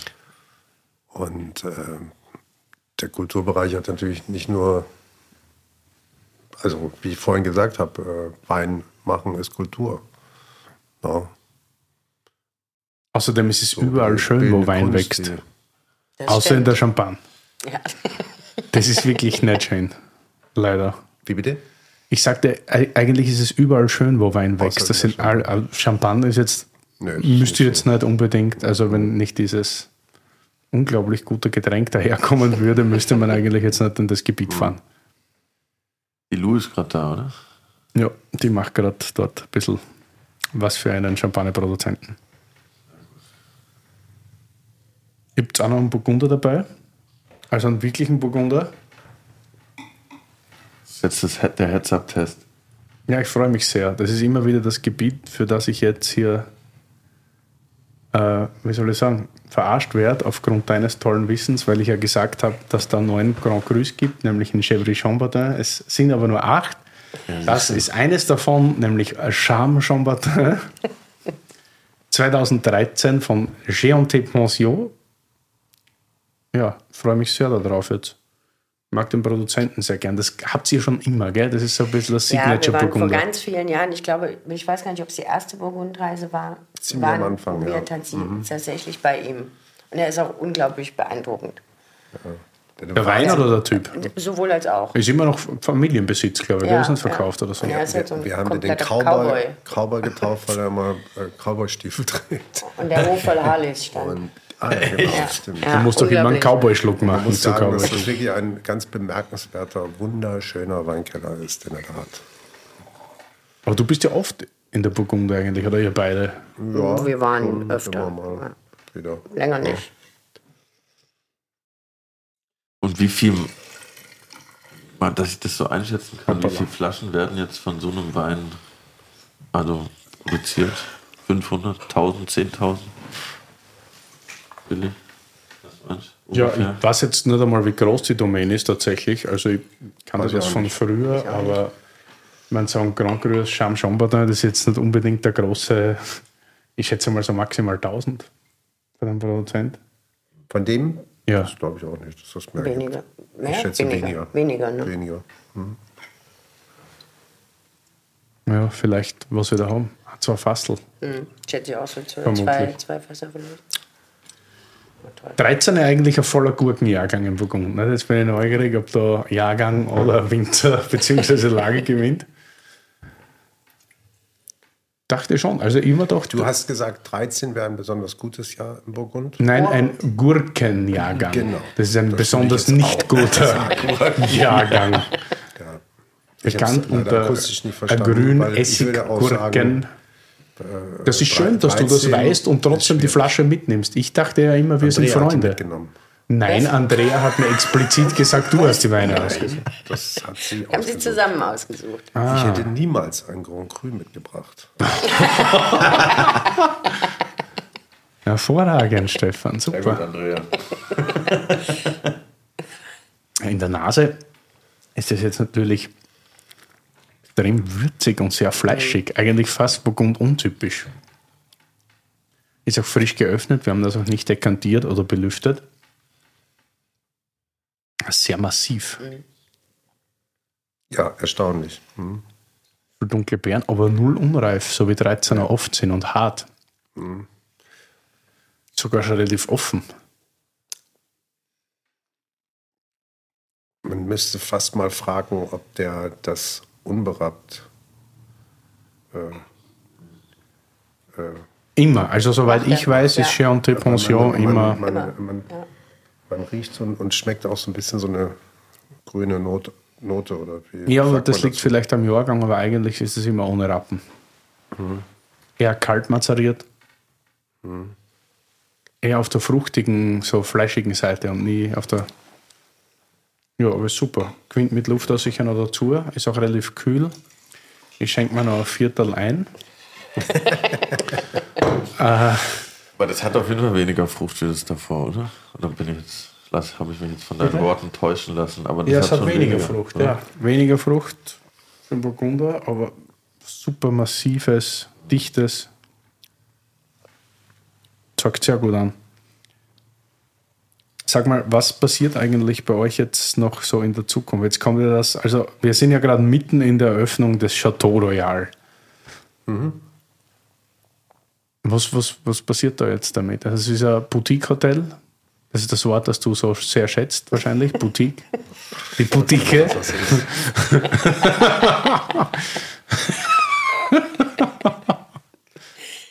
Was soll damit passieren? 100 Ja, weiß ich, was sind Ziele? Hast du Ziele oder ist jetzt eröffnet? Jetzt kommt das nächste auf. Grid Royal irgendwo. Ja, Genau. Mach ich ja. Hamburg. Hotel ist fertig. Ja. Und wann genau macht es auf für die Öffentlichkeit?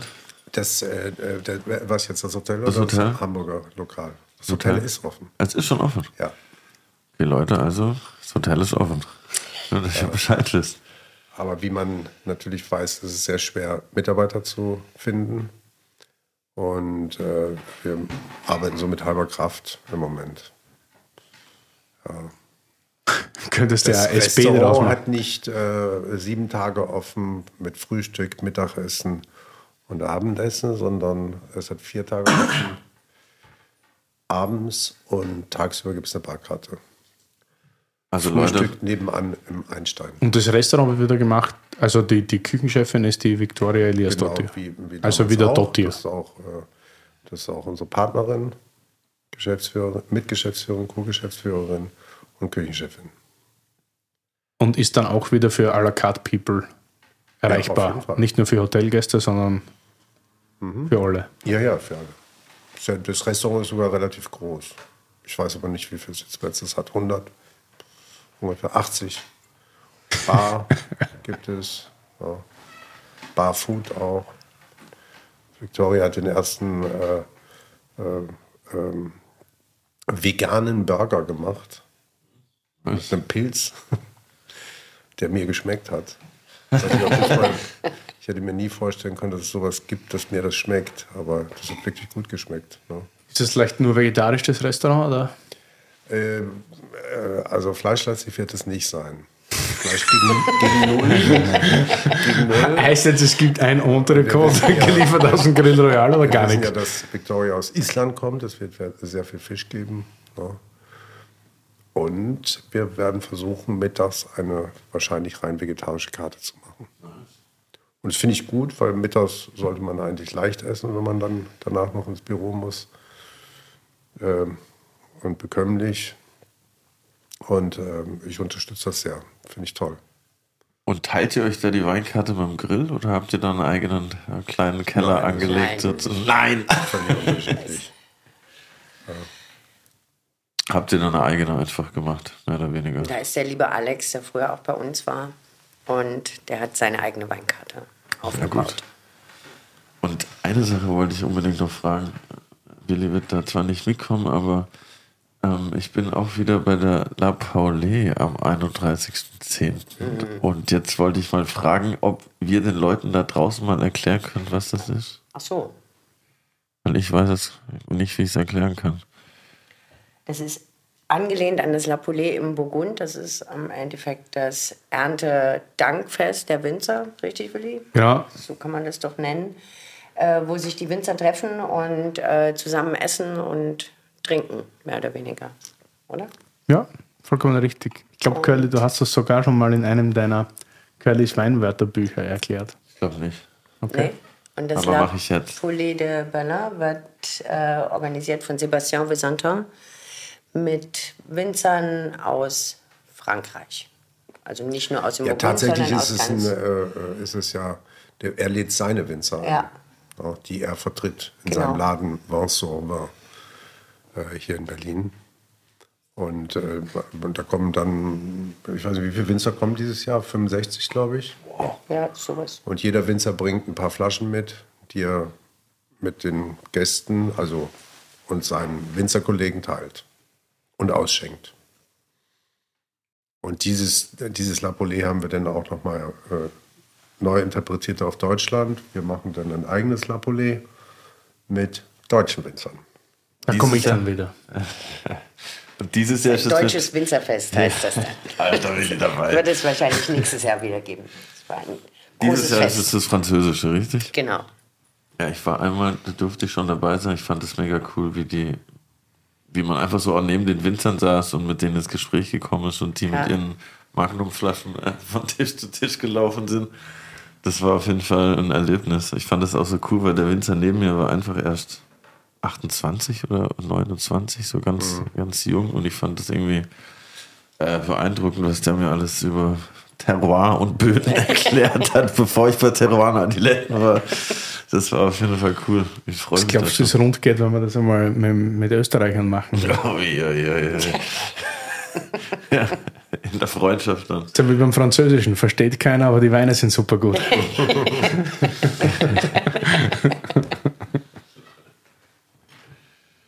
Wann wird eigentlich mehr gesoffen, sag mal, bei Ge Geburtstagen oder bei Scheidungen? What? Es gab, Na, weil ich drei- denk mal immer so, Es gab einen- drei äh, Männer mal bei uns, die haben, die, der eine hat seine Scheidung gefeiert und das war die, war die höchste Wirtshausrechnung im Grill Royal ever. Ja, Also Wirklich? richtig Ja. glücklich gewesen zu sein. dritt. Die Scheidung, die Scheidung draufgehauen oder was? Ja. Ja, weil in Österreich hat das ja Tradition. Da gibt es ja tatsächlich so die Scheidungspartys. Echt? Ja, also da ist man ja froh. Also ja klar, wenn die Scheidung durch ist, muss man saufen gehen. Die einen aus Frust, die anderen aus Freude. Und da hast du ja noch gar nicht begriffen, wahrscheinlich, wenn du vom Notar kommst, was dich so eine Scheidung eigentlich kostet. Ja. Und dann Ja. denkst du davor, wirfst du das ganze Geld mit deinen Freunden am Schädel. Oder du hast ja drei Weil- geheiratet. Ja, Dann genau. reich geschieden, das kann natürlich Ja auch gut, sein. das kann auch passieren. Aber wirklich, das war die höchste, wie hoch Ja. war die? Das sage ich nicht. Fünf, fünfstellig. Ein hoher fünfstelliger Betrag. Solider fünfstelliger. Gehen wir davon aus. Finde ich hervorragend. Ich mag es immer ganz gern, wenn wenn wir so E-Mails kriegen. Wir nehmen ja keine Reservierungen. Aber montags passiert das manchmal so, ja, wir kommen vom Notar und wir haben was zu feiern. Mhm. Ich weiß, ihr macht normalerweise keine Reservierungen, aber kann man heute eine Ausnahme machen? Das habe ich ganz gern, da mache ich auch manchmal Ausnahmen. Häufig, häufig zahlt sich's aus. Aber was ist das für ein Style? Yo, ich komme gerade vom Notar. Naja, es gibt was zum Feiern, weißt du, das ist dann Ja, in, der Startup, in dieser Startup-Bubble, in der wir leben. Stimmt, Hausverkauf. Oder ein, äh, genau, ein äh, Firmenverkauf kann es auch sein. Ja. Und in der Regel geht es um viel Geld und beide Seiten lachen eigentlich. Ne? Das freuen sich Aber ich glaube, Scheidungen Ja, untersche unterschätzen viele. Ja. Manche gibt es ein böses Erwarten dann nochmal bei der Scheidung. Doppeltes. Probably. Kann natürlich oft passieren, ja. Du, und was passiert jetzt als nächstes dann? Also, jetzt kommt Hamburg. Geht es dann noch weiter? Machst du auch noch ein Ja. Lokal, wenn du 80 bist? Ich gehe in Rente. Was Schon ändert sich dann? Vor sechs Jahren. Dann kümmere ich mich noch mehr um meinen Weinkeller. dass er bald leer wird. Ja, aber da kümmert sich ja im Moment eh mehr Andrea darum als du, oder? Um meinen privaten Weinkeller? Nein, da Nein? kümmere ich mich drum. Wirklich? Ja, natürlich. Und ist, bist du da immer auf der, auf der Jagd, auf der Suche, falls dass du was Neues da reinstellen kannst? Oder passiert das Ja, einfach so? schon. Also schon so ein Hobby, so richtig. Ja. Nice. Hast du eigentlich auch einen Weinkeller wieder heim, Willi? Oder trinkst Nein, du ich, mal hab alle überhaupt, Helles? na, ich sammle privat, ehrlich gesagt, überhaupt keine Das Weine. überlebt nicht lange. Das ist so. Ja, ich bin so ein Gelegenheitstrinker, so wenn irgendwas ist. okay, so. naja, ich trinke bei jeder Gelegenheit. ja, das ist schon so. Also, aber selber ja immer so Zwölfer-Dinger kauft, dann weißt du nicht wohin. Dann hier in Berlin wird das ein Haufen Geld kosten, dann hört man immer Horrorgeschichten von Leuten, die ausgeraubt wurden. Na, also ich, ich kaufe es mir dann, wenn ich es brauche, so irgendwie so. Also wirklich bei, bei der Gelegenheit quasi. Dann trinkt Ja. man es auch. Ja, Aber mir hält Aber auch ich finde ja auch, lange. dass ein, dass ein privater Weinkeller äh, äh, ganz viel mit einer Sam Sammelleidenschaft zu tun hat. Das hat ja gar nicht unbedingt damit zu tun, dass da jetzt ungeheuer teure Weine liegen oder so. Finde ich nicht, aber man hat die Chance, äh, sie so reifen zu lassen, wie man es gerne hat, zum Beispiel. Ne? Oder man hat die Chance, einen Wein frisch zu trinken, ein bisschen gealtert und dann sehr alt. Ne? Und, äh, ähm, und das, das bringt ja den Spaß. Also Ich habe wahnsinnig Freude daran. Aber ich finde überhaupt nicht, dass es mit Geld zu tun hat. ne? Vielleicht ist der eine oder andere Wein auch sehr teuer, aber ich würde sagen, äh, im Bereich von 50 Euro äh, plus minus, ne? aber eher deutlich plus, findet man schon sehr, sehr gute Weine. ne? das ist jetzt geil. 50 Euro EK Ja, plus gut, aber ich bin- man schon ich bin- trinkbare. Ich bin nicht jemand, ich bin nicht jemand, ich, ich äh, gehe jetzt nicht los und äh, äh, kaufe, das ist nicht meine Kragenweite, ich kaufe jetzt nicht äh, Sub Subskription äh, äh, Mutter Rothschild, äh, zwölf, eine Kiste mit zwölf Flaschen. Curly, Wein, das Wörterbuch. Subskription. Das Modell des Subskriptionskaufs, was für ein Wort, stammt aus dem Bordeaux, wo es eigentlich en primeur heißt. Finde ich viel besser. Dabei ging es darum, dass die Chateaus die Weine bereits verkaufen, bevor sie fertig sind. Das war früher, als die Preise für Wein noch nicht so astronomisch waren, für die Liquidität wichtig, da das Geld schon reinkam, bevor der Wein noch zwei Jahre im Fass lag. Für die Kunden kann das System auch Vorteile haben, weil die Preise manchmal nach Veröffentlichung des Weins steigen. Zum Beispiel, wenn Robert Parker 100 Punkte verleiht oder Willi bei Terroir Adiletten sagt, der ist geil. Ehrlicherweise muss man aber sagen, dass es zum Beispiel vom Bordeaux-Wein solche Mengen gibt, dass das System nicht mehr unbedingt zeitgemäß ist. Und die Raritäten aus dem Burgund bekommt man auch per Subskription nicht. Schade eigentlich. Äh, Mache ich nicht, ganz ehrlich. Und äh, früher hat man das ja gemacht und äh, dieser Sammler, den ich vorhin angesprochen hatte, hat das natürlich in den, in den, keine Ahnung, in den 80ern oder 70ern gemacht. Was hat da an Mutter Rothschild gekostet? 50 Mark? Würde ich sagen. Das war überhaupt nicht teuer. Hat da niemand getrunken. Oder wenn man mit dem noch früher, ich habe den Franz Keller noch kennengelernt, den Papa von Fritz, der Opa von Friedrich. Äh, äh, der hat ja als erster überhaupt angefangen, Burgunder, äh, Bordeaux äh, zu, zu, äh, nach Deutschland zu holen und einen Keller aufzubauen. Und äh, das wollte ja in den 50ern, als er damit angefangen ist, niemand trinken eigentlich. Ne? Es war ein, ein, unglaublich kleiner Kreis, der sich dafür interessiert hat. Genauso wie, der, wie mit der Kunst. Äh, ich sammle ja ein bisschen Kunst und so.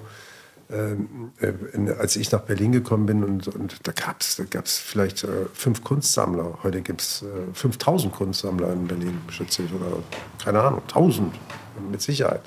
Gibt es bei ja. Kunst eigentlich so die gleichen Werte wie bei Wein? Also, dass du sagst, okay, das wird jetzt sicher, ich meine, es gibt ja genug Leute, die sammeln Wein nur aufgrund von Geldanlagen. So, die wissen ganz genau, das kaufe ich, das wird mehr wert oder das hält den Wert.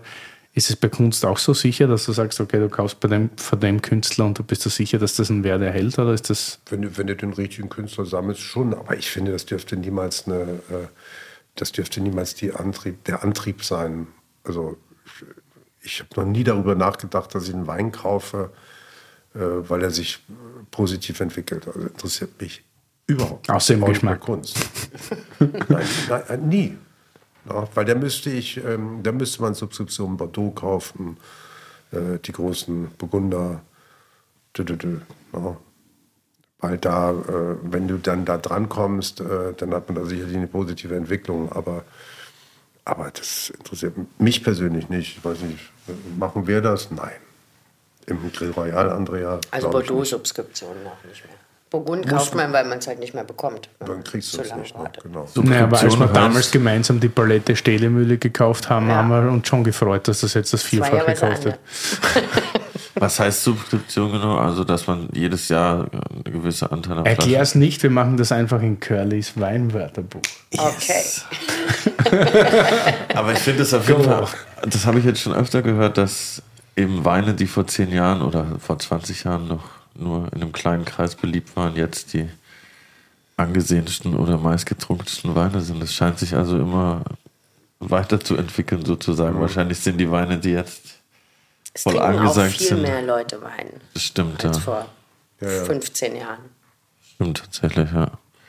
Weg du hast vor 15 Bier. Jahren auch nicht über Weintrinken nachgedacht. Da gabst du den ja Weißherbst ganz unten aus dem Regal.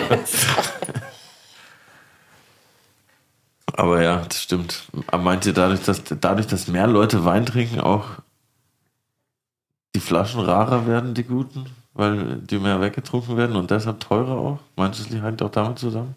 Aber ich finde zum Beispiel gar nicht unbedingt, dass Wein so viel teurer wird, wenn man, wenn man äh, äh, äh also es gibt ja Leute, die Kellerauflösungen, äh, aus Kellerauflösungen Weine anbieten. Äh, ähm, ähm, da ist es teilweise erstaunlich günstig, was man da schießen kann. Ne? Aber es ist nicht mehr so günstig wie vor Jahren. Ja, mhm. das weißt du besser. aber, aber trotz alledem äh, kann man ja auch einen tollen Bordeaux aus dem, meinetwegen aus den 80er Jahren, äh, da gibt es was für 100 Euro oder so. Echt? Würde ich sagen, Andrea, sage ich richtig? Bei Einkauf oder? Im Einkauf, ja. Gibt es. Ja. 150. Wenn man sich da ein bisschen auskennt, dann da ist immer mal irgendwie was dabei, wo man sagt, wow, das ist günstig und da schlage ich jetzt zu. Findest du immer was. Und, und bei so Kellerauflösungen, die du gerade angesprochen hast, wie, wie kommt man an sowas ran? Weil man dann Leute kennt, die den kennen, der den Keller auflöst? Oder gibt es dann äh, eBay Kleinanzeigen für Weinkeller? Oder? ja, es gibt tatsächlich so, so Spezialisten in Deutschland, die immer wöchentlich so, so äh, Sachen rumschicken. Wie heißt der Karl Dörfler? Wie heißt sein. sein Champa. Champa. Champa war. Champa ja. Français. Français. Genau. Ja. Äh, und da ist immer was Interessantes dabei. Das ist auch gut kalkuliert. Also ich finde, das jetzt äh, kann man immer mal ein Schnäppchen machen. Andrea. und, und es sind dann einfach Weinkeller von Leuten, wenn jemand verstorben ist oder wenn jemand Zum Beispiel, sagt, oder wenn jemand alles verkaufen will, weil er es will. Okay. Trinkreif in Österreich macht das auch ganz gut. Ja. ja. Ihr habt doch auch gerade Bitte? Ihr habt doch auch gerade eine Keller aufgekauft. Ja, es passiert immer wieder, dass man ein Angebot Hast bekommt, dass Leute keinen Bock mehr haben. Aus Österreich. Ich musste nicht so. Bescheid sagen. Wir konnten es alleine schlucken. das ist natürlich immer praktisch. Wie ist das eigentlich? Überlegt man sich manchmal, so wie du, Andrea, wenn jetzt hier der Alte, wenn wir ihn liebevoll nennen, acht Lokale hat, denkt man sich dann nicht manchmal, eigentlich wäre es geil, wenn man so Herrin über alle Weinkeller wäre? Oder dass einfach zentral einkaufen wird, das Ganze? Weil gerade so bei Kellerauflösungen oder für einen Preis oder bei gewissen Händlern wäre das ja unglaublich praktisch, wenn man sagt, man nützt die Synergie von allen Läden oder von fünf, sechs Läden und sagt, man, man kauft gemeinsam ein, hat ein zentrales Lager, gibt jedem das, was er will irgendwie? Oder ist das, sind dazu die Läden zu verschieden? Wahrscheinlich sind die Läden teilweise zu verschieden. Ja, Ich bin- also ich auf bin- jeden Fall. ich- Jeder, ich das, finde- das ist eine Handschrift. Also Ja. ich meine, äh, kannst ja auch nicht sagen, wir haben nur einen Maler und wir malen immer das gleiche Bild. Ja, also, sondern äh, das ist eine Handschrift. Ja, das, muss unter, das ist unterschiedlich. Es sind auch ganz andere Beweggründe, weswegen man das und das gut findet oder Ja. in die, die und die Richtung einschlägt. Ne? Und äh, ähm, äh, was macht die Freundschaft aus äh, auf der Weinkarte? Wie sieht das im Hotel aus? Auch interessant. Der, Alexander hat da eine schöne oder äh, wie- wie viele vielleicht auch gar nicht wissen, habe ich auch einen Weinladen, der hat den sinnigen Namen Ex-Chateau. Und da sind wir spezialisiert auf äh, Bordeaux. Und, ähm, ähm, und da muss jeder, jeder irgendwie schon gucken, wie er das für sich entwickelt. In dem, in dem Hotel, wenn es da viel vegetarische Sachen gibt, gibt es dann da auch. Also ich, ich, ich spinne jetzt mal ein bisschen rund. Ist dann da auf der Weinkarte auch ein bisschen so was Naturweinmäßiges? Ein wie bitte? So Naturwein, geht es dann auch da in die Richtung Gibt's ein bisschen auf der. Karte? Ja. Und dachte ich mir, das finde ich auch, finde ich auch, auch ganz nice zwischendurch manchmal. Trinkt ihr auch manchmal sowas Naturmäßiges, Petnat-mäßiges oder ist es so gar nicht euer Ding? Nicht schlimm, nicht. Ich, hab, ich, Ich hab mag keinen Wein. Ich habe letztens tatsächlich einen von Gubi getrunken. Der war wahnsinnig gut. Du trinkst das sowieso gern, wenn man es da blind hinstellt und wenn saure Ja. Weine sind, ist es ja auch nicht Das ist verkehrt. halt der Punkt, wenn saure gut. Weine sind. Oftmals ist, ist Also ich es hätte halt, nie, das, war- das war fast ein Orange-Wein. Ne? Und ähm, ich Na. hätte, der Gubi, ich weiß nicht, ob, Ja, du, ob du den jemals... Ja, doch, habe ich oft getrunken. Der, Von der der, Farbe. ich weiß nicht, wie es ausgesprochen wird. Ja- Yassé, Jas, La Chasse. Jas, ja. Und ähm, also ich hätte nie gedacht, dass mir das schmeckt, aber der, äh, wie man weiß, der Gubi hat ganz lang, experimentiert ganz lange schon mit äh, Betontanks. Ne? Äh, äh, und hat das wirklich zur Reife gebracht und, äh, und das war 2018, glaube ich. Und äh, ich habe den äh, ähm, äh, tatsächlich durch Zufall irgendwie gedacht, ja, was ist das denn? War im Keller, wollte eigentlich was ganz anderes machen da und habe den rausgenommen, habe den morgens geöffnet und in den Kühlschrank gestellt und, und abends getrunken. Das war sensationell. Ja. Ich finde Naturwein immer am besten, wenn ich nicht schmeckt, dass es Naturwein ist. Genau. Sozusagen. Ja, aber ich habe mir Genau. auch gar keine Gedanken darüber gemacht. Ja. Ich habe nur gedacht, was ist das denn und so, kenne ich gar nicht. Und ähm, bei Gubi weiß man immer, dass man dem sehr viel Luft geben muss. Und äh, mir hat es gut geschmeckt. Du Aber hat, er hat halt häufig bei Naturweinen hat es ganz häufig überhaupt nichts mehr mit Wein zu tun, weil Ja, man das kennt stimmt. überhaupt gar keinen Wein mehr. Das schmeckt eigentlich wie ein, äh, äh, wie ein gestreckter Orangensaft oder Most. ja, irgendwie sowas. Das hat aber nichts mehr mit Wein zu tun. Und das finde ich ein bisschen schade, weil äh, wir ja immerhin da ähm, auch über Kultur geredet haben. Und diese Kulturgeschichte ist ja mindestens 5000 Jahre alt. Und ähm, dass man da jetzt so losgeht und dann sagt, ja, jetzt machen wir einen Wein, der schmeckt wie eine Limonade. Klar, das wird irgendwann dazugehören. Ich weiß aber nicht unbedingt, ob es richtig ist. Also den, der von dem Gobi, den ich am äh, Sonntag getrunken habe, das war auf jeden Fall ein Wein. Du hattest ja auch mal die Idee, in Südfrankreich einen Weinberg zu kaufen. Das würde ich immer noch gerne. Okay. Aber ich will ja in Rente gehen. Ja. Aber vielleicht macht Andrea Ich das. übernehme das dann. Okay, Sofort. dann haben wir jetzt schon gekauft. Weinberg in Südfrankreich, sehr gut. Ja, bin ich. Drittes Gregorian. Trinkst du jeden Tag Wein eigentlich? Mehr oder weniger, ja. Ja, und Sag Wie ist nicht so der Impact? Willi, du auch. Wie bitte? ja schon, aber ich bin ja noch jung. Also jeden Tag sollte man nicht Wein trinken, aber mehrmals die Woche schon. Aber du schaust ja jetzt nicht schlecht aus. Also tut er ja offensichtlich nicht. Dann tut er gut, muss ja. ja in Maßen getrunken werden. Ja. So ein bis zwei Flaschen pro Tag, oder? Also niemals mehr als drei. Wie geht das? Nein, es, äh, man muss schon morgens gut aus dem Bett kommen, ne? sonst war es ein Glas zu viel. Das stimmt, ja. Ist immer ein Das Glas ist zu nicht viel. Habt ihr euch noch Gedanken gemacht über Curlys Thema Musik? Ah, für unsere Sollten wir das? Na, hörst? Ja, ihr, ihr könnt einen, äh, Track in unsere wunderbare Spotify-Playlist einfügen. Einfach irgendeinen Song, den ihr Gerne hört? gerne hört. Da habe ich mir wirklich keine Gedanken drüber gemacht. Ja, Das ist kein Problem. Große Überraschung, hat das Briefing nicht funktioniert. Gab es ein Briefing? Schlögl hat versagt. Ja. Habe ich nichts. Ich habe euch schon geschrieben, einen Song, oder? Echt? Ne? ne, ich wusste es nicht. Ja, dann sei halt Ja. spontan. Was hörst du denn gern? Ja. Ich höre immer nur die alten Kamellen. Ja. Gut, wir brauchen was mit Substanz in der Playlist. Ja. Ja.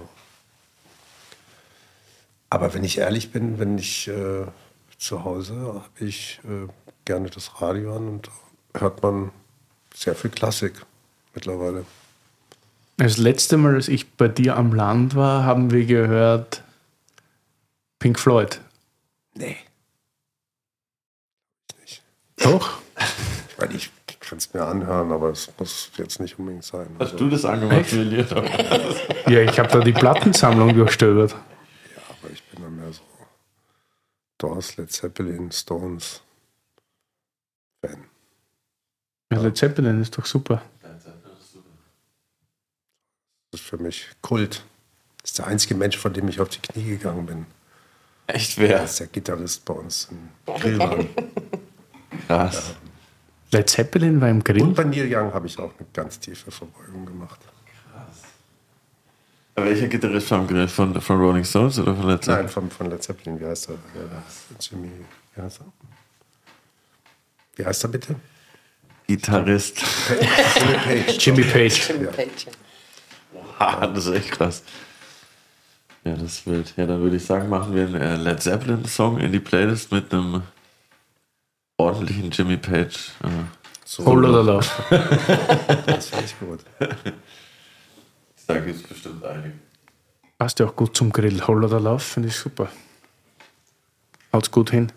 Klick. Eingefügt und alle da draußen jetzt bitte dieser Playlist folgen. Dankeschön. Gibt es noch Fragen, die ihr mitgebracht habt für Curly und mich?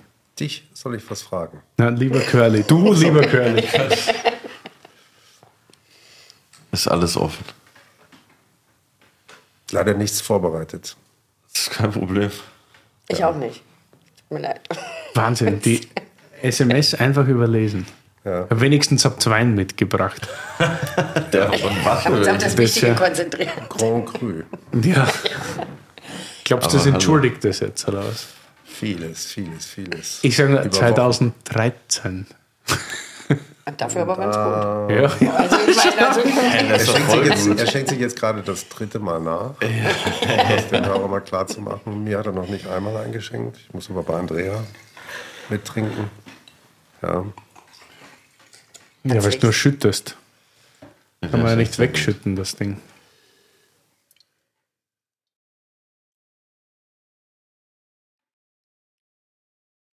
Na gut, auch keine Fragen. Was? Alle Wünsche des Top Glücklichen. vorbereitet heute. Ich habe aber noch eine Frage. Ja, super, hau rein. Ich bräuchte heute Abend um 19 Uhr noch für zwei Personen. dein Ernst? Ja. Oder war es nur ein Test jetzt? Ja, ist erst 13 Uhr. Ist erst 13 Uhr. Es ist ja auch erst 13.51 Uhr, da wird man noch was klar machen können für den Stammgast. Na, aber Der bei euch das erste wirklich massive Weinerlebnis hatte. Ich war echt dabei. Krass. Das war echt krass, ja. Das, ich weiß sogar noch, du weißt auch noch, ich An weiß auch noch an 14. welchem Tisch. Ja, ja, safe.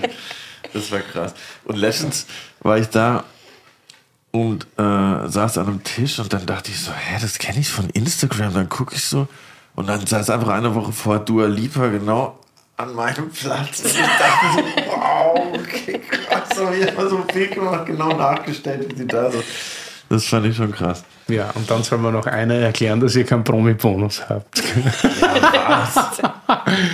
Jimmy Page, Dua Lipa, Brad Pitt, Channing Tatum, jedes Wochenende irgendwie da. Ja, ja. Ja. Kannst du ruhig so überspielen, aber recht hast. Aber ich habe trotzdem das nachgestellt, ja, du hast recht. Ja. Kommen wir bei dir, Stefan? Ich habe da noch eine Frage. Eigentlich irgendwann noch, äh, du bist ja fanatischer Vogel- und Traktoren-Fan. Was bin ich? Du bist ein großer Vogelfan. Ja. Ja. Ist das dann bei dir dann das, das Rentner-Hobby eigentlich? Gehst du überhaupt in Rente? Irgendwann? Ja. Oder Sehr bald. Ich bin zu alt für all das. und dann gibt es Traktoren und Vögel. Jungen Menschen das Feld überlassen. Aber trotz alledem muss man sich ja geschäftlich immer noch ein bisschen weiter darum kümmern. Ja. Also du wirst dann am Papier in Rente gehen, aber trotzdem noch jeden Tag vor Ort sein. Eigentlich ist es ja so, für mich ist es ja toll, ich, ich, ich bin, äh, ich kann kreativ sein und äh, Dinge erfinden und mir Leute suchen, die mich dabei unterstützen. Im besten Fall. Und, und das macht mir Spaß und, und deswegen hat man ja, das ist jetzt wahrscheinlich irgendwann, hat man ganz schön viele Lokale da ins Leben gerufen. Und, aber das macht doch, das macht doch Freude, aber irgendwann muss man auch mal aufhören. Und, äh, aber ich, ich bin wahnsinnig gerne auch auf dem Land, in so ein kleines Häuschen, in so einem kleinen Dorf. Und äh, da bin ich auch sehr gerne. Aber ich finde, das zeichnet dich auch aus, weil ich selten, Entschuldigung, dass ich dir ins Wort falle, aber ich habe selten jemanden kennengelernt, der so für Leidenschaft lebt oder so leidenschaftlich lebt. Weil auch als ich das vorher erwähnt habe mit dem zentralen Einkäufer, eigentlich wäre das wirtschaftlich für jeden normal denkenden Menschen komplett normal, dass er sagt, wir haben jetzt einen zentralen Einkauf für alle Lokale, die wir haben. Wir haben das, wir haben das. Aber du denkst da ganz anders. Du denkst eher nach Leidenschaft so, ja nein, da passt das ein bisschen besser, hier passt das ein bisschen besser. Und vielleicht passt es auch deshalb ein bisschen besser. Aber es ist schon eine ganz eigene Art des Denkens, vor allem in der Gastronomie.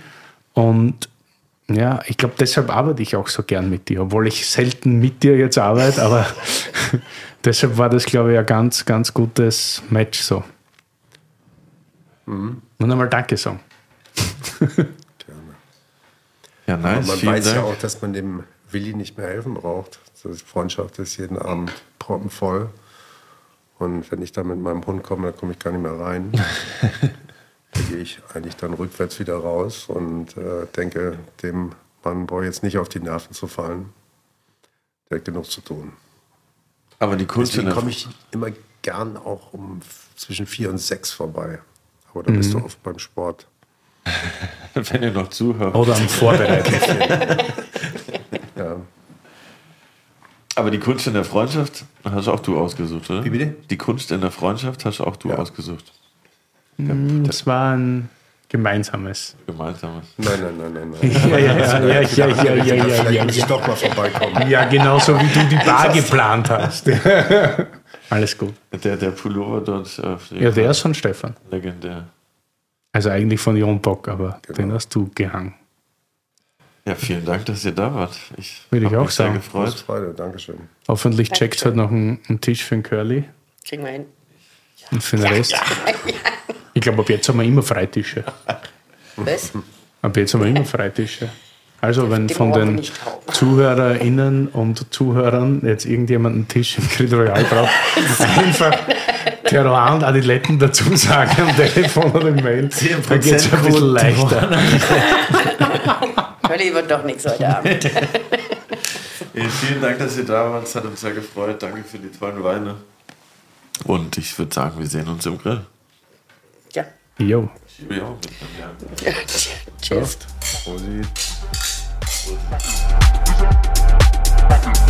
Prost.